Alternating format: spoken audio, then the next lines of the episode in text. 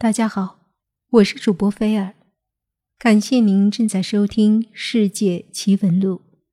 今天要跟大家讲的这则奇闻是有关罗布泊地区孔雀河下游河谷南约六十公里的罗布沙漠中小河墓地。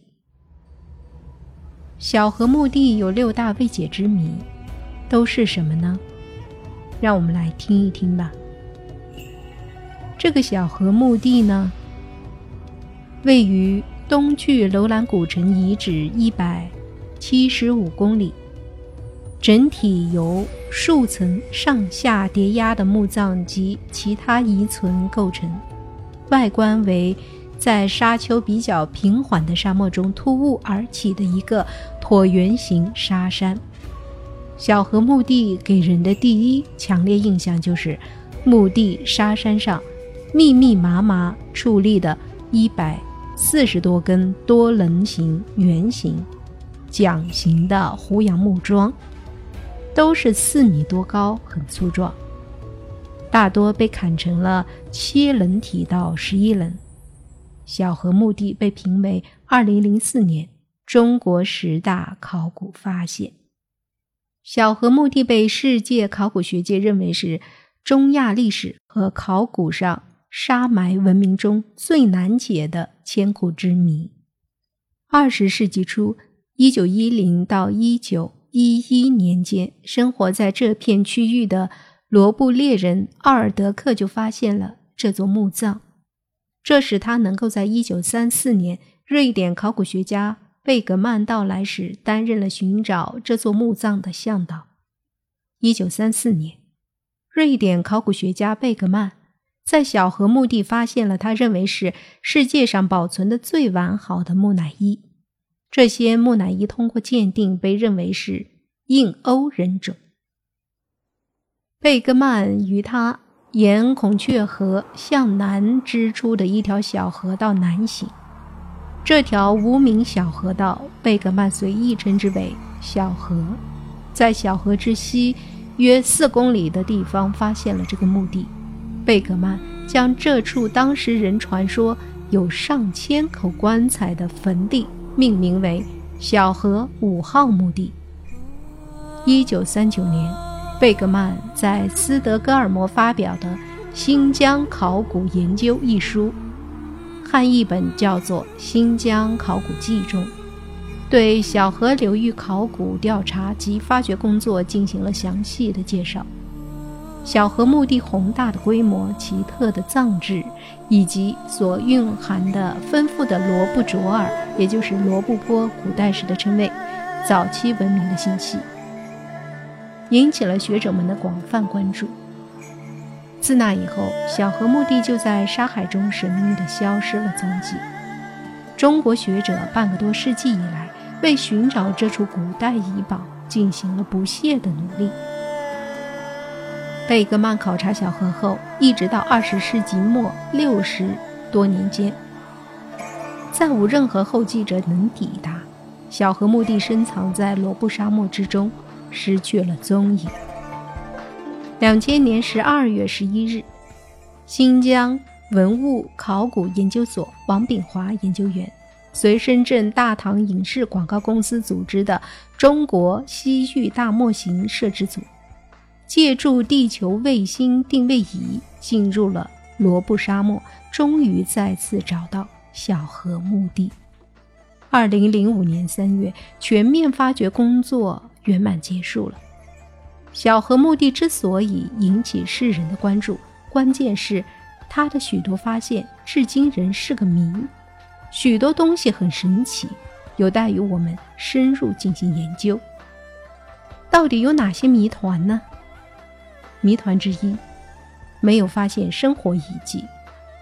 任何一个史前遗迹中都会有鲜明的生活遗迹的发现。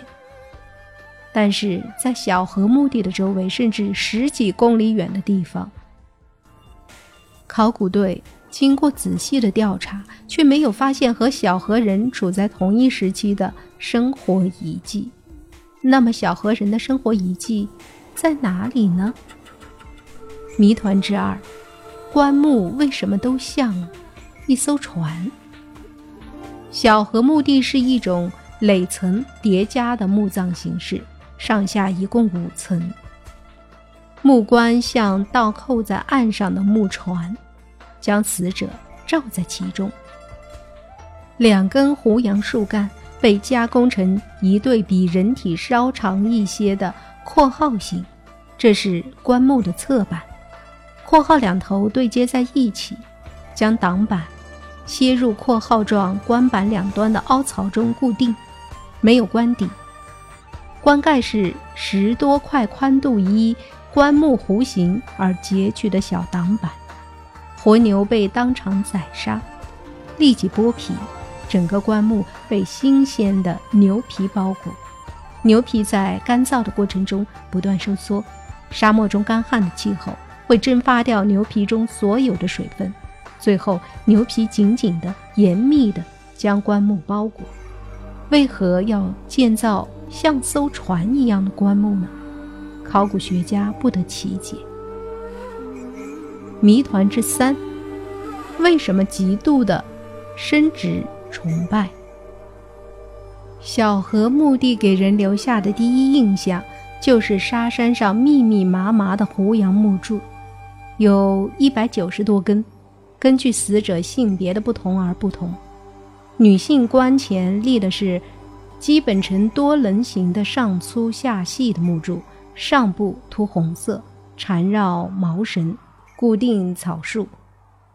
男性棺前则立一外形似木桨的立木，大小差别很大，上粗下细的木柱象征男根，木桨形立柱象征女阴。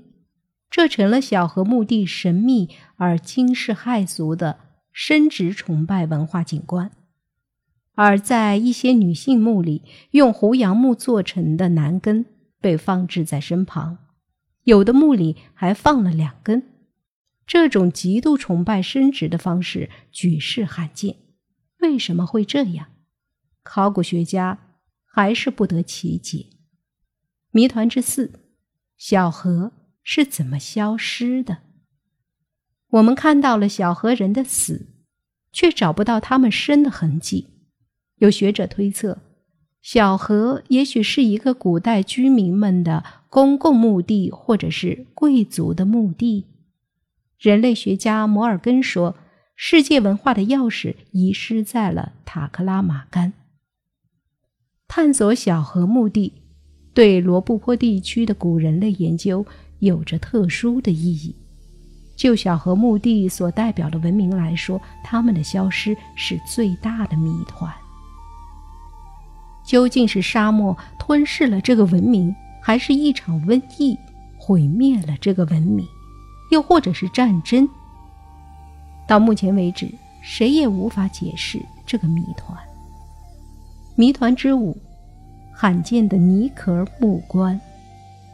南区和北区共发现泥壳木棺四座，从北区采集到的大量被扰乱的棺木中，至少还有五座。泥外壳棺与原先发现的船形棺不同，棺盖呈长方形，整个棺盖被一层层土严严实实地包裹着。棺盖下方是一个木板室，木板是由木块拼接而成，木板室下面才是小河墓地常见的船形棺。最让人称奇的是，这四座泥外壳木棺里发现的都是成年女性。随葬品较为丰富，为什么这些成年女性用泥外壳木棺呢？这是它的谜团之五。谜团之六：牧师墓和其他。在这次的发掘中，从六座墓葬里发现的不是尸体，而是墓尸。考古人员从墓棺前木柱上的遗迹分析。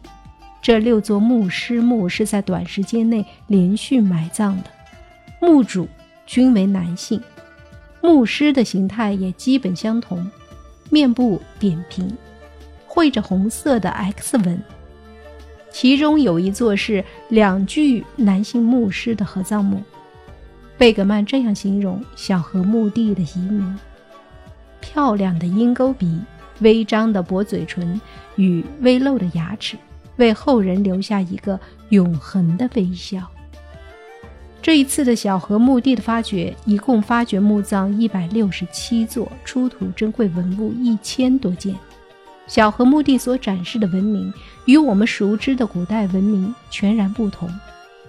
伊蒂利斯感慨地说：“这个墓葬在国内独一无二，在世界上也没有任何墓葬与之类似。要准确地揭示它的秘密。”仅仅依靠考古和历史学的知识是不能完全解释的，应该请各学科的专家到现场，置身于真实的环境中，具体研究，包括考古、环境、人类学、植物学、动物学、原始宗教学等多学科专家参与，这样研究工作才能进行得更快更好，这些谜团才可能一一解开。关于小河墓地，它的背景是这样的：有关小河墓地的发现史。小河墓地的发现，除了前面所说的二十世纪初一九一零到一九一一年间被罗布猎人阿尔德克发现了之后呢，他给考古学家贝格曼做了向导。贝格曼在。发现考察了小河墓地之后，小河墓地就失踪了。在两千年和两千零二年的时候，国家的文物考古队都对小河墓地进行了考古调查和小范围的视觉。二零零三年十月，国家文物局批准启动小河墓地全面发掘项目。伊蒂利斯·阿卜都热苏勒研究员组队进行了为期三个月的田野发掘。因为沙漠中风沙肆虐，2004年春夏期间暂停发掘工作，只留下保护人员看守。2004年9月下旬，伊蒂利斯·阿卜都热苏勒再次组队前往罗布沙漠继续发掘工作。小河墓地背景之二。罗布沙漠与小河。